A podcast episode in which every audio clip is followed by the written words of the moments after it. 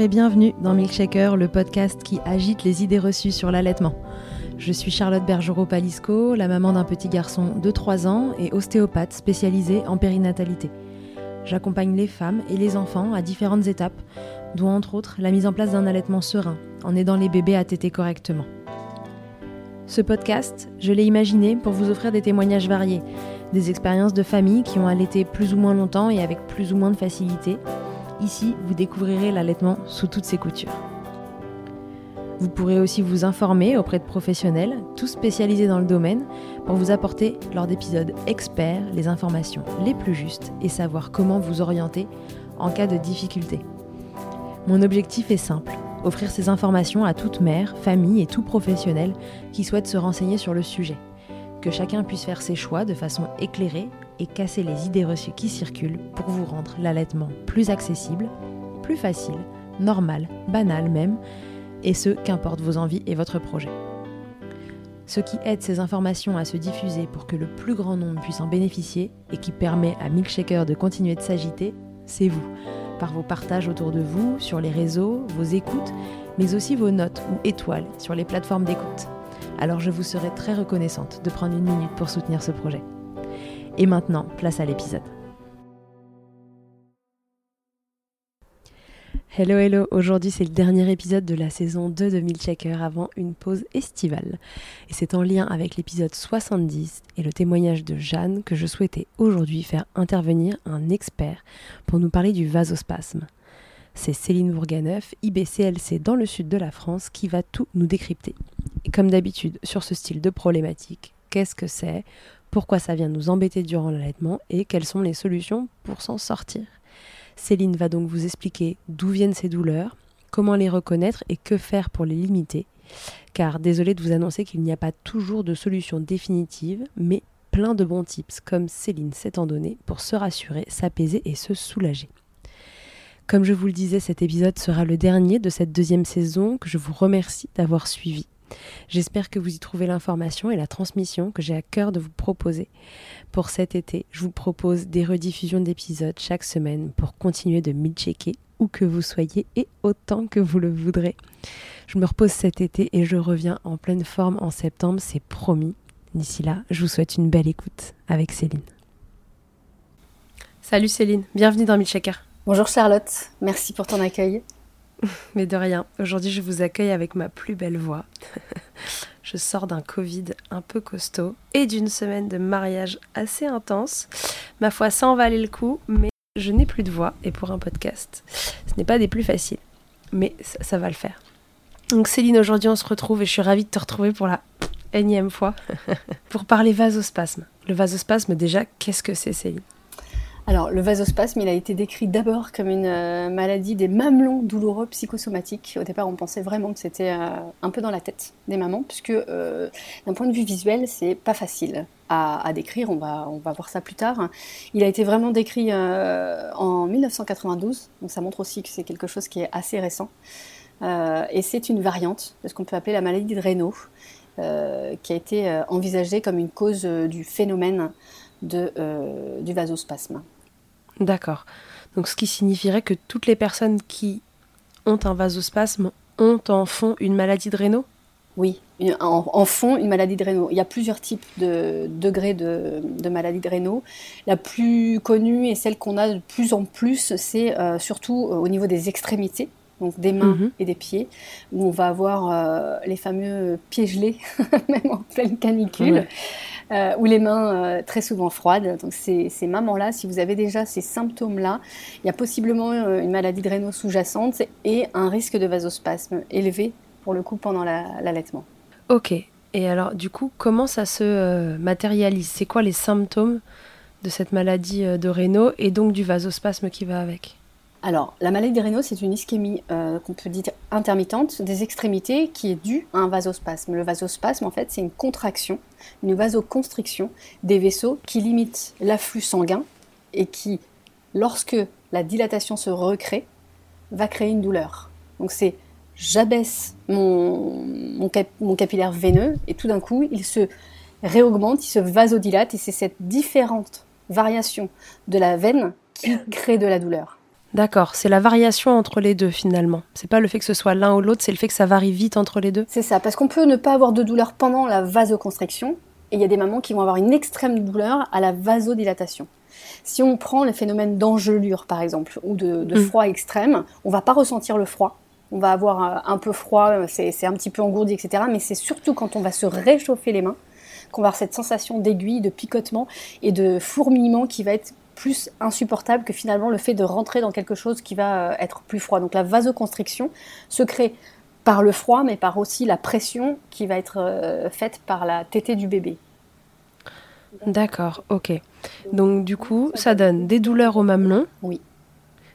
Qui sont, que, comment on va faire la différence entre une douleur de vasospasme, une douleur d'un bébé qui pince, une douleur euh, de, je sais pas moi, de mycose C'est un peu compliqué là l'histoire. C'est pour ça que c'est compliqué, c'est pour ça que le vasospasme est souvent associé euh, à, la, à la mycose. Euh, ce qu'on peut dire du, du vasospasme, c'est que euh, on a un mamelon qui est euh, normalement, anormalement blanc à son extrémité lors du réflexe d'éjection. Euh, on a un blanchiment, puis un bleuissement, puis un rougissement au niveau de la zone. Donc c'est-à-dire que quand l'enfant va sortir... Drapeau français. Drapeau français. pas fait attention. Lorsque le, le bébé va, va s'enlever du sein, on va avoir tout de suite le, le mamelon qui va être blanc. Donc ça, ça peut faire penser très rapidement à une mycose, euh, voire même parfois de l'eczéma. Par Hum. contre, il va devenir très rapidement bleu, puis très très rouge, juste après. Et c'est quand il va se mettre dans le phénomène de rougissement, c'est-à-dire que l'afflux sanguin va revenir, que la douleur va apparaître. Donc on va pouvoir faire une différenciation entre la candidose et euh, le vasospasme par rapport à la douleur. La douleur va être un peu présente pendant la tétée, mais surtout après la tétée. D'accord, ok, oui, dans la candidose, c'est vraiment pendant la tétée que c'est le pire. Quand le bébé il vient téter, ça fait les lames de rasoir et tout ça. C'est ça. Tandis que là, la tétée, ça va pas être confortable. Bon, et puis, euh, comme je dis toujours, on a le droit de cumuler les problèmes, donc on a le droit d'avoir un vasospasme et un bébé qui tète mal. C'est ça. Et une Euh, candidose aussi. Et une candidose aussi. Bam, bam, t'empiles les couches. Donc, du coup, l'intensité de la douleur est finalement plus forte après la tétée. Elle est plus forte après la tétée et elle est possible pendant, mais elle est surtout après. Et la sensation, c'est vraiment une sensation de brûlure. Ça brûle, comme euh, un picotement, comme quand on a, euh, oui, quand on retrouve une, une- un afflux sanguin vraiment très rapide. Ça chauffe, ça brûle, et c'est euh, très inconfortable. Ouais, c'est quand on a les, les pieds gelés euh, en hiver, en effet, euh, finalement, c'est plus euh, au moment où le sang revient dedans que c'est le plus douloureux. Et c'est ce exactement ça. C'est exactement ça. ça. ça touche 4 à 5% de la population générale, hein, d'accord? Ah, quand même? Ouais. Dans, dans ce phénomène de, de, de. Ça touche- maladie de Raynaud. Ouais. Ouais. Ça touche 20% les femmes, évidemment. Euh, Et euh, c'est aux alentours de 20 à 50 ans. Et après, ça peut diminuer. D'accord, ok. Rapport à la couleur dont tu parlais tout à l'heure, donc pendant le réflexe d'éjection fort, mais bon là le bébé il a le mamelon dans la bouche, a priori il devient plutôt blanc. Oui. Et après il bleuit et il devient rouge. Donc on peut, en fait ce qu'on va pouvoir voir c'est le bleu et le rouge Exactement. finalement. Exactement. Et le blanc à la sortie de la tétée.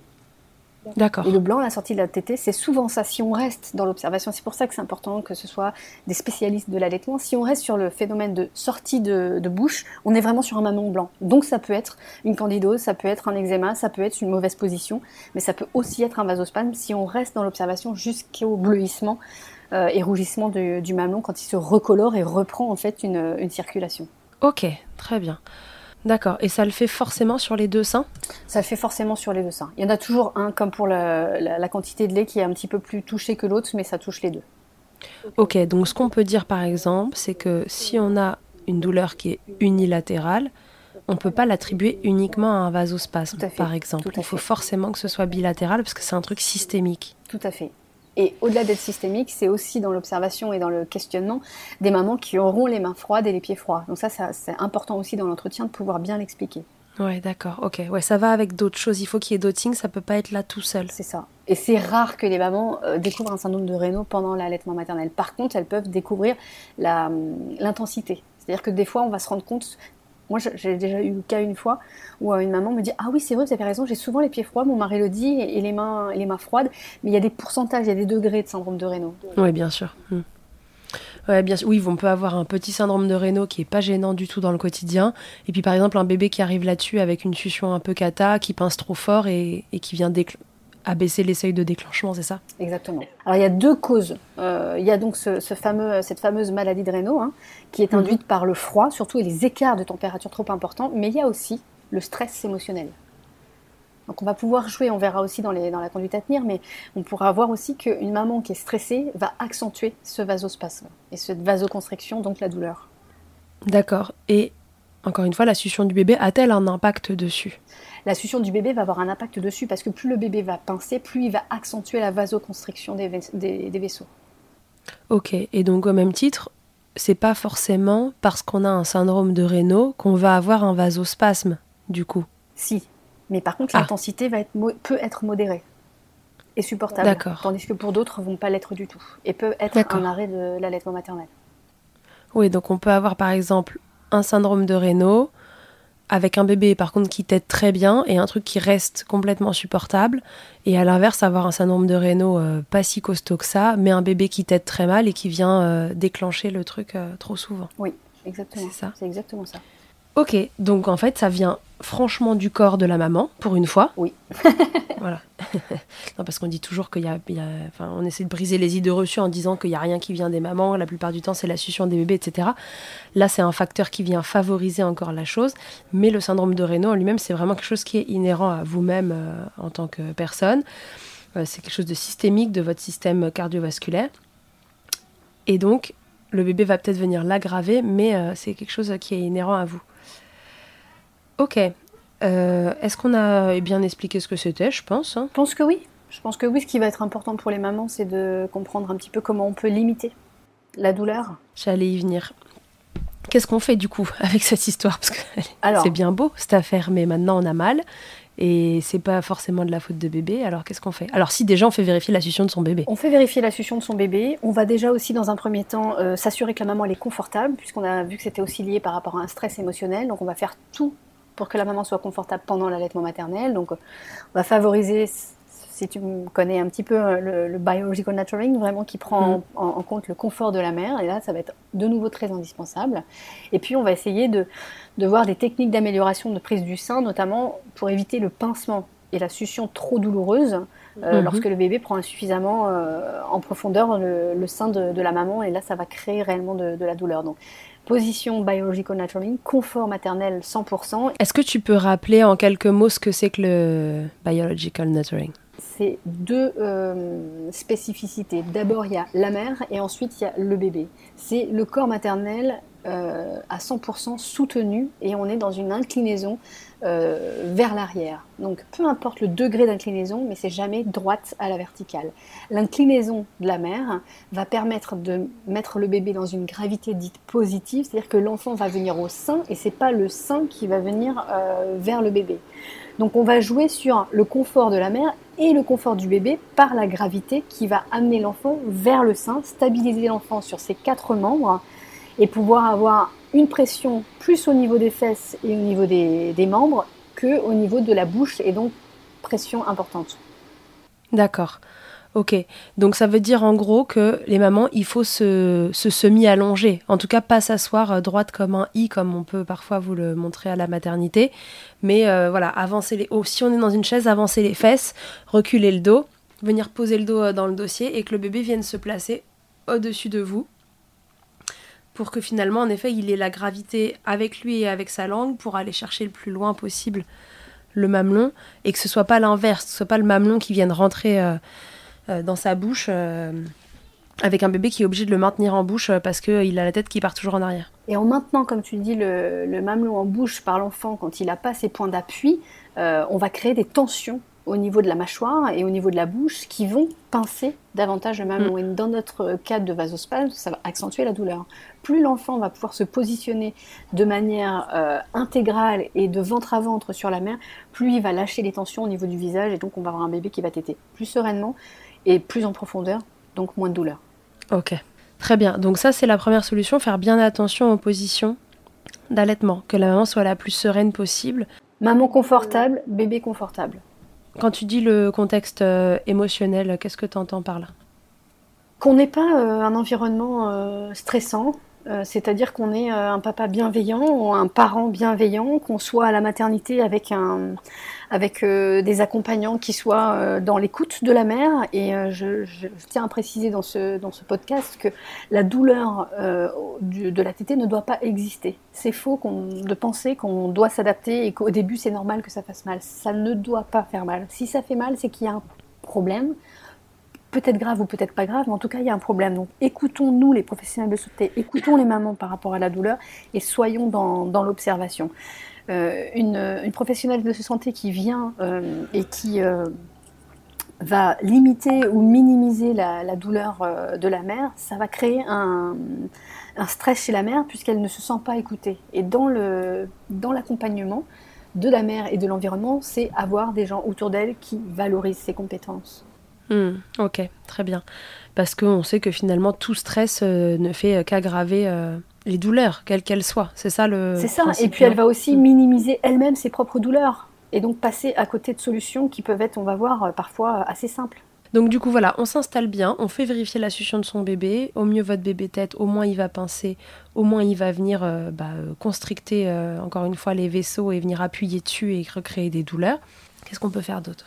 Alors, moi, ce que je préconise, c'est qu'on va masser le mamelon, euh, soit avec une application chaleur, comme par exemple un, gant toilette ou un coteau chaud ou chose comme ça, pour déjà limiter les écarts de température. Donc, dès qu'on dégrafe son soutien-gorge, on peut très facilement venir masser avec du chaud pour pouvoir préparer le mamelon à la chaleur 37 humide de la bouche du bébé.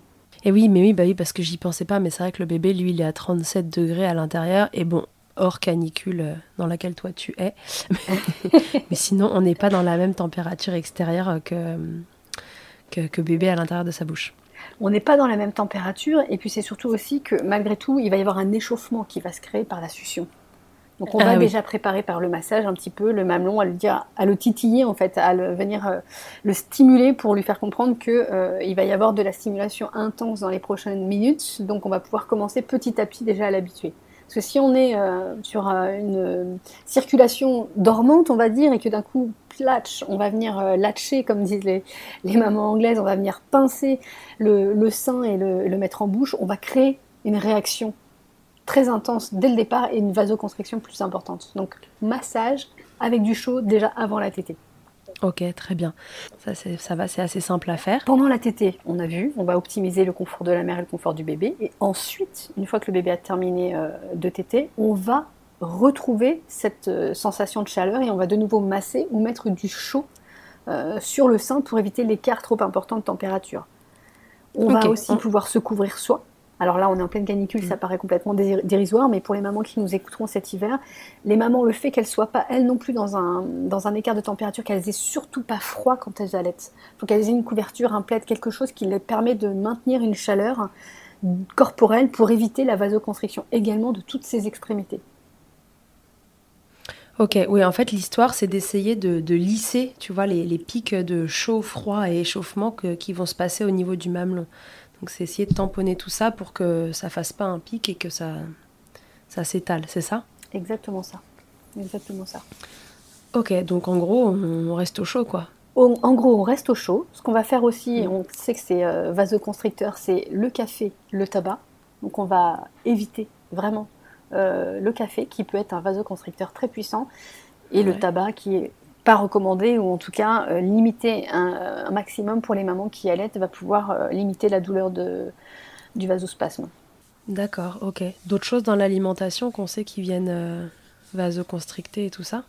Alors dans l'alimentation, oui. Avant juste de parler d'alimentation, de, il faut savoir aussi que c'est des douleurs qui sont parfois extrêmes, qui peuvent être aussi traitées sous antalgique et ibuprofène des fois dès la maternité. Il ne faut pas négliger non plus ce phénomène-là de, de douleur, d'accord? Ok. Oui, ouais, on va jusqu'au médoc. On va jusqu'au médoc. Souvent, les mamans vont jusqu'au médoc parce que c'est insoutenable hein, parfois. Hein. Ça va oh se réguler. Les mamans vont arriver à, comprendre, déjà accepter aussi, comprendre le phénomène, avoir des, avoir des solutions, vont pouvoir aussi euh, aider à passer la crise, j'ai envie de dire. Hmm. Ok. Ça n'a pas l'air drôle cette histoire de vasospasme. C'est bah, j'ai envie de dire, c'est une question d'habitude, d'habituation. Et dans ces cas-là, c'est comme les pieds froids et les mains froides. Euh, moi, j'en ai un petit coup, hein, clairement, du syndrome de Raynaud. Et euh, je sais que j'ai tendance à masser, par exemple, quand euh, j'ai les extrémités froides, quand je suis au sport d'hiver, avoir tendance à avoir besoin de masser avant et après pour éviter justement cette douleur qui peut être inconfortable. C'est une question d'habitude et de préparation en amont et surtout de, massage après pour permettre la circulation et de ne pas avoir se laisser aller par la douleur. Oui, c'est-à-dire que tout ça, si euh, tout se passe bien, si l'allaitement démarre euh, facilement, finalement, c'est ça peut être relativement gérable, mais si on cumule ça avec d'autres problématiques de démarrage d'allaitement, ça peut vite tourner euh, aux différentes douleurs avant, pendant, après, et, ça peut vite devenir insupportable par l'accumulation aussi de, de, soucis au démarrage, non? Oui, c'est ça. Ok, donc du coup, côté médicaments, tu nous as dit alors, on va parler, euh, on va continuer comme on est sur les choses un petit peu plus classiques. On va parler aussi de la consommation euh, au niveau alimentation, ce qu'on peut faire. Donc, on va aller travailler sur tout ce qui est vitamine B6 et oméga 3, mhm. qui va permettre de limiter aussi la vasoconstriction et favoriser la circulation sanguine. Tout à fait, ouais. Donc, tout ce qui est huile de, à base d'oméga 3, euh, les huiles de poisson également, tout ce qui est poisson gras et tout ce qui est source d'acide linoléique va vraiment nous aider. Ok, donc on va s'acheter des gélules d'oméga 3 et on mange des sardines. Et on mange des sardines et euh, du foie de morue pour ceux qui aiment. Mmh, bonheur. Et ben moi j'y ai goûté et franchement j'aimais pas et maintenant j'aime bien. C'est vrai ouais, Comme on s'habitue à tout. on s'habitue. Le magnésium et le calcium vont aider aussi à réguler un petit peu la vasoconstriction. Donc s'assurer de ne pas être en carence surtout. Ok. Peut-être faire un bilan euh, au besoin. Ouais, éventuellement faire un petit bilan pour savoir de quoi on manque vraiment pour pas se retrouver à prendre 50 gélules par jour là. Mmh. Aussi. Ok, donc ça c'est pour les solutions, euh, on va dire, de compléments alimentaires. Ça c'est voilà complément alimentaire, ce qui va permettre, alors ça va pas se faire, euh, ça va pas se faire du jour au lendemain, mais ça permet quand même de, stabiliser un peu cette, euh, cette douleur-là. Donc dans les huiles, vous avez l'huile d'onagre hein, qui marche très bien, qui est pas très très sympa en goût, mais par contre c'est la plus efficace. D'accord. Ça se met sur les salades et tout ça, l'huile de nagre ou il y a des gélules aussi Il y a des gélules, exactement, gélules ou sinon dans les salades. Ok. Et l'huile de poisson contient vraiment de, beaucoup d'oméga 3 et d'oméga 6. Ouais, oméga 3, oméga 6, vous savez, en général, on en a tous un peu besoin. De toute façon. ouais. C'est un truc, ça, ça, lutte contre les, micro-inflammations, etc. C'est quand même hyper important euh, pour la santé. Et globalement, on en manque un peu dans notre alimentation euh, classique et transformée. Donc, euh, voilà. Et puis, dans ce, voilà, dans ce contexte-là de naissance, de toute façon, c'est pas non plus à à, limiter. J'ai envie de dire, on, peut, se faire plaisir. Ouais, complètement. Mangeons des sardines. Moi, j'adore Mangeons des... Ouais. Alors, on a parlé tout à l'heure des, anti, euh, des antalgiques et des ibuprofènes au besoin quand vraiment c'est douloureux. Euh, ce qui va fonctionner, donc ça c'est plus d'un point de vue du prescripteur, hein, c'est la nifedipine qui est un vasodilatateur qu'on va utiliser pendant deux semaines et qui va permettre la diminution du tonus vasculaire et qui va entraîner cette fameuse vasodilatation et donc limiter la douleur pendant les tétés. D'accord, donc ça c'est quelque chose qui est prescrit, hein. il faut une ordonnance. Bien sûr, bien sûr. Donc il faut trouver aussi la bonne personne. Ouais, c'est ce que j'allais dire, parce que tu vois, euh, régulièrement, euh, je, vais parler du cas de la candidose, euh, où il faut un traitement, tu vois, de trois semaines entiers, là, pour que le cycle de vie du champignon soit vraiment fini.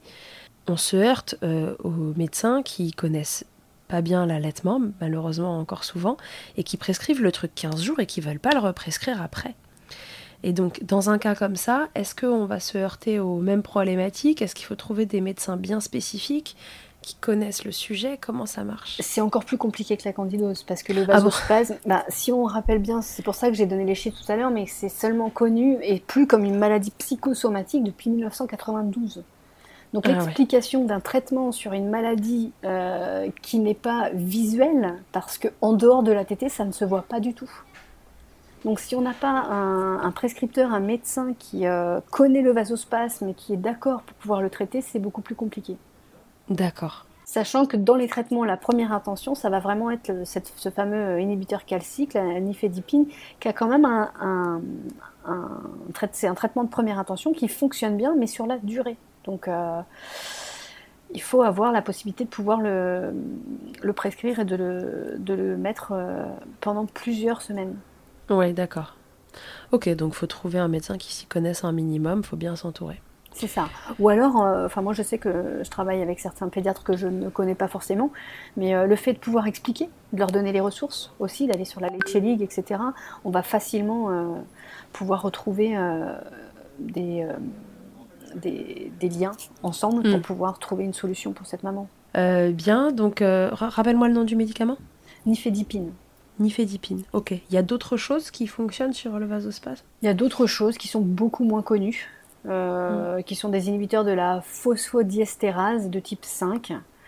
Euh, Balcoga, Grenipadam, euh, c'est des mots un petit peu voilà Adkirka, moi aussi c'est compliqué à dire, mais c'est des vasodilatateurs qui sont envisagés lorsque les inhibiteurs calciques ne sont pas efficaces. Donc ça, c'est vraiment avec des, pros du vasospasme. mais c'est très bien expliqué, hein, encore une fois, dans la littérature. Donc euh, il y a des méta-analyses qui sont là et qui euh, mettent en, lien justement les traitements qui peuvent être déjà en cours sur le syndrome de Raynaud et être poursuivis pendant, pendant l'allaitement.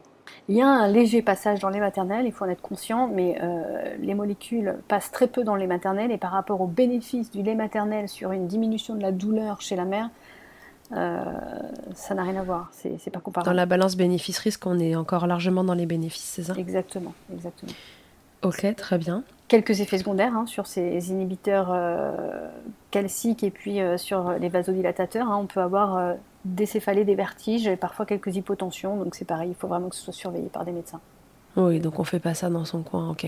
Tout à fait. Alors, ils sont très rares, les effets secondaires, mais il faut savoir que tout, tout, traitement a un effet secondaire. Ça se prend pas à la légère tout ce qu'on tout ce qu'on ingère qui est chimique euh, peut avoir des effets secondaires quoi qu'il arrive. Il y a d'autres solutions au niveau médicamenteux ou euh, non, c'est bien comme ça? On va juste éviter fluconazole, adrénaline, sérotonine et les contraceptifs oraux qui vont euh, faciliter aussi la vasoconstriction.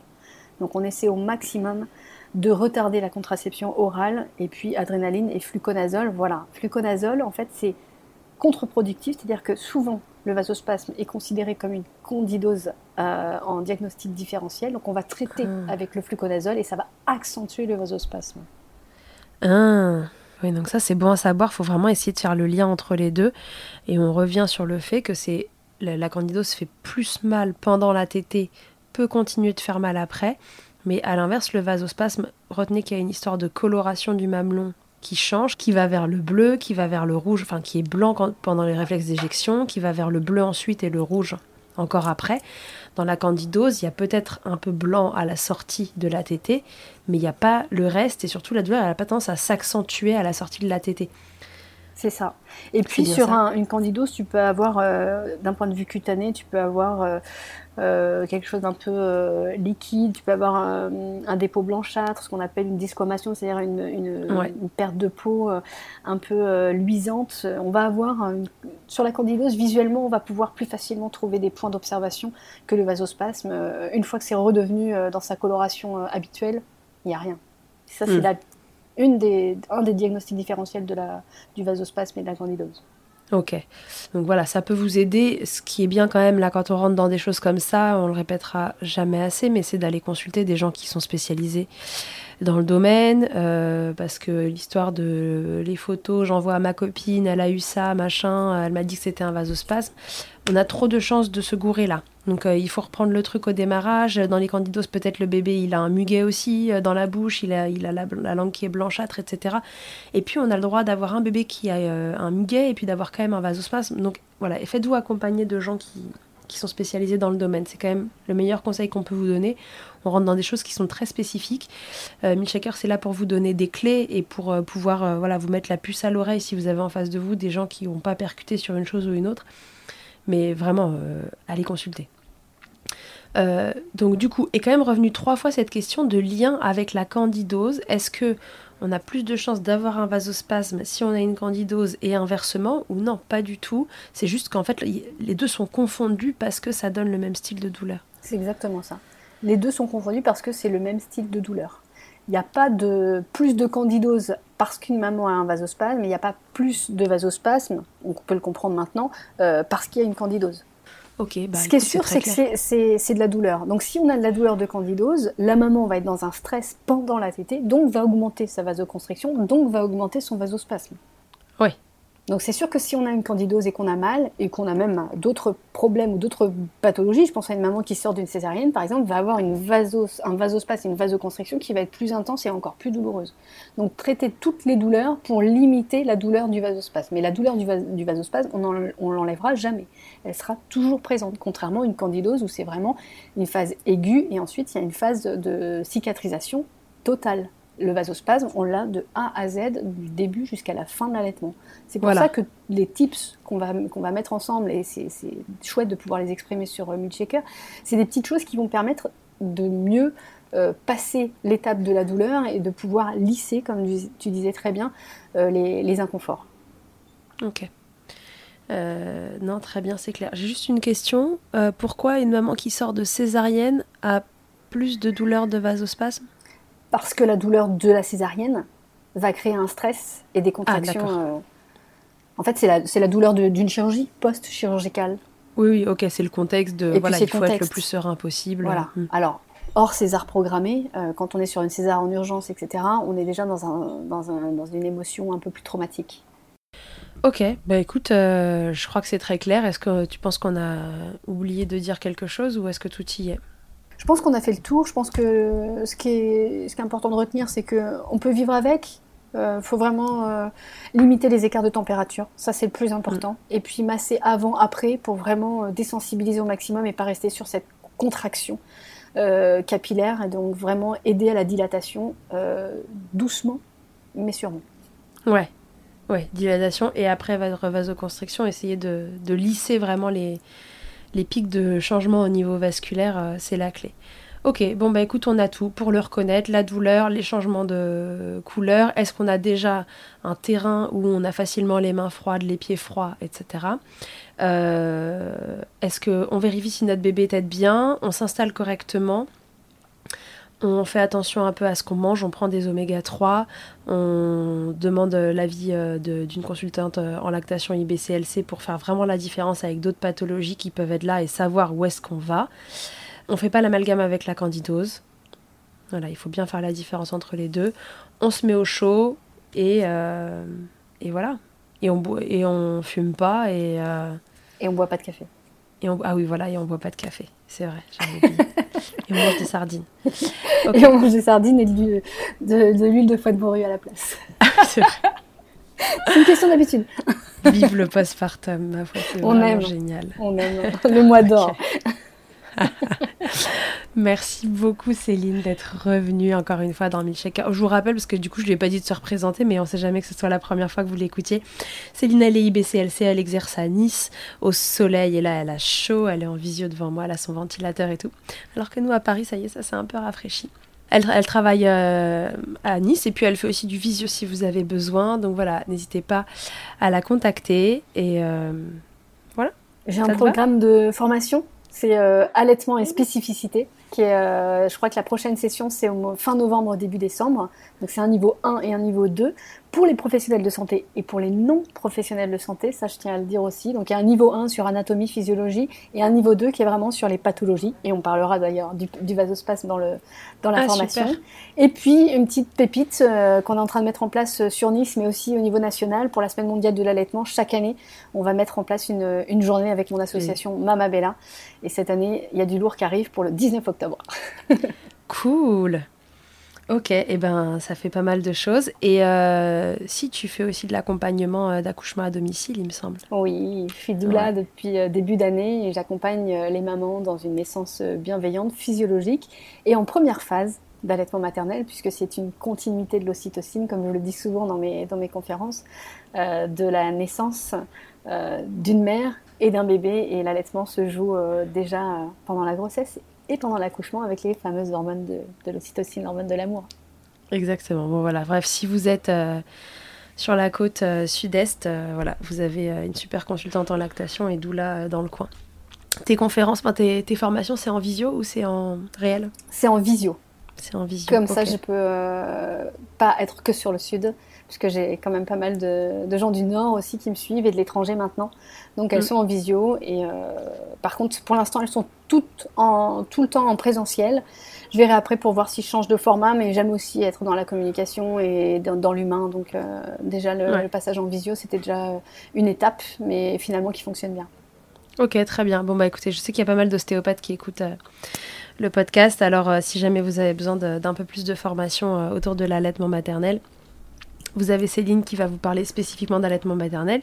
Et puis, si vous voulez en apprendre plus sur la situation de vos bébés, eh ben, vous venez en formation chez IJ avec moi. Et ben voilà, complémentaire. Voilà ce sera complémentaire. Allez, bah super. Merci beaucoup Céline d'avoir pris de ton temps pour nous parler du vasospasme. Et puis euh, je te dis à très bientôt dans Milkshaker. Je suis sûre que ce ne sera pas la dernière fois. Avec grand plaisir, comme à chaque fois, d'être invitée euh, avec toi. Allez, salut Céline à tous et à toutes. À très bientôt dans Milkshaker. Toi aussi, ton histoire vaut le coup d'être entendue. Tu as envie de réagir à l'un des thèmes abordés dans le podcast avec ton expérience. Tu penses que cela pourrait aider d'autres mamans. Tu as désormais la possibilité de me laisser un vocal de maximum 5 minutes pour me raconter ton histoire ou un épisode marquant de ton allaitement.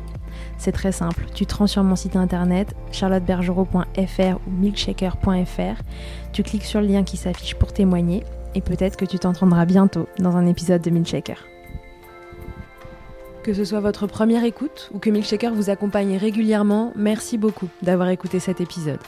Si vous aimez ce podcast, je vous rappelle que vous pouvez donc le noter, vous abonner sur votre plateforme d'écoute et on peut se retrouver sur les réseaux at Milkshaker Podcast pour échanger ensemble. Vous pouvez aussi retrouver tous les épisodes sur mon site internet charlotte-bergerot.fr et si vous me cherchez en tant qu'ostéopathe, pour vous ou pour votre bébé, vous pouvez me retrouver à Suresnes dans les Hauts-de-Seine au centre IG4U que j'ai créé en 2020. Vous y trouverez aussi une équipe de thérapeutes spécialisés dans la prise en charge de la femme et de l'enfant pour plus d'infos, rendez-vous sur le site IG4U, IG ça s'écrit Y-G-Y, et sur Doctolib pour la prise de rendez-vous. On se quitte en musique avec Emma et son titre Blinded, écrit et composé en collaboration avec Nemen. Je vous dis à très vite pour un nouvel épisode, et d'ici là, n'oubliez pas, prenez soin de vous, milkshakez autant que vous le voudrez, et bousculons ensemble les idées reçues sur l'allaitement maternel.